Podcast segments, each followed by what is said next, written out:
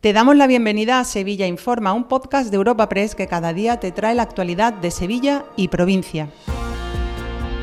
Estas son las noticias más relevantes en nuestra agencia en el día de hoy.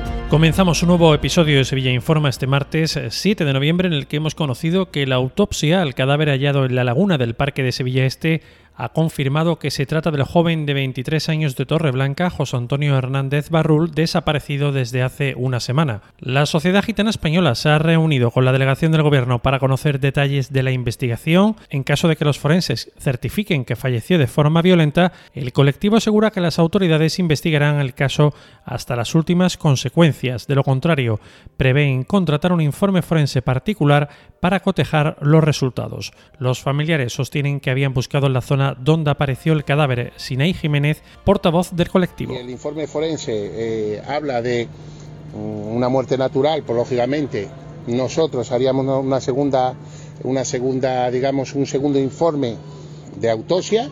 Si finalmente el, forense certifica que es una muerte natural y si certifica que es una muerte violenta, pues está garantizado que por parte de delegación del gobierno que se va a activar todo lo necesario para eh, llegar hasta sus últimas consecuencias. Cambiamos de asunto. El consistorio sevillano estudia el rechazo judicial de su petición de no cesar a los policías de la oposición anulada por filtración. Una vez recibido el auto, los servicios jurídicos municipales ya están estudiando el mismo puesto que cabe el recurso de apelación a una sentencia confirmada ya por el Tribunal Superior de Justicia de Andalucía y el Supremo. De este modo, los 44 policías locales afectados por este caso, que se remonta a 2012, deberían ser cesados y repetirse el examen como se había acordado inicialmente antes del cambio de postura del ayuntamiento.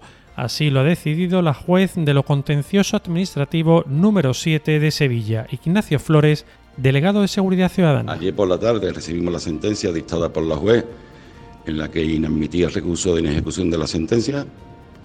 Desde ayer por la tarde y hoy por la mañana los servicios jurídicos del ayuntamiento que están estudiando la misma y cuando termine ese estudio previo de la misma tomaremos la decisión que sea oportuna. Y de la provincia, la Junta de Gobierno de la Diputación ha aprobado las bases y la convocatoria del programa para el impulso a la transformación digital de entidades locales por 2,5 millones de euros. Este montante está destinado a dotar de material digital móvil a los municipios que no dispongan de espacios permanentes acondicionados para la formación, para llevar a las oficinas técnicas municipales equipamiento TIC de gama superior o conseguir que los puntos de información a la mujer dispongan de infraestructura tecnológica. Marta Alonso, diputada de concertación. La Diputación de Sevilla vuelve a apostar por la modernización y la transformación digital de nuestra provincia.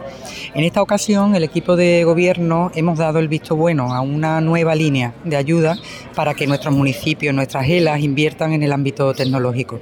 Serán dos millones y medio de euros con el objetivo de continuar eliminando la brecha digital y seguir potenciando así eh, la administración electrónica. Dos apuntes más antes del cierre. El Virgen del Rocío, con 81 trasplantes de órganos, lidera este otoño las donaciones en Andalucía y Sevilla alberga este martes la cumbre ministerial europea sobre el espacio para abordar la política de los próximos y la hoja de ruta con los responsables gubernamentales en esta materia de los distintos países miembros de la Unión. Te recordamos que puedes suscribirte y descubrir el resto de episodios de este podcast en nuestra web entrando en europapress.es barra podcast o a través de las principales plataformas de podcasting.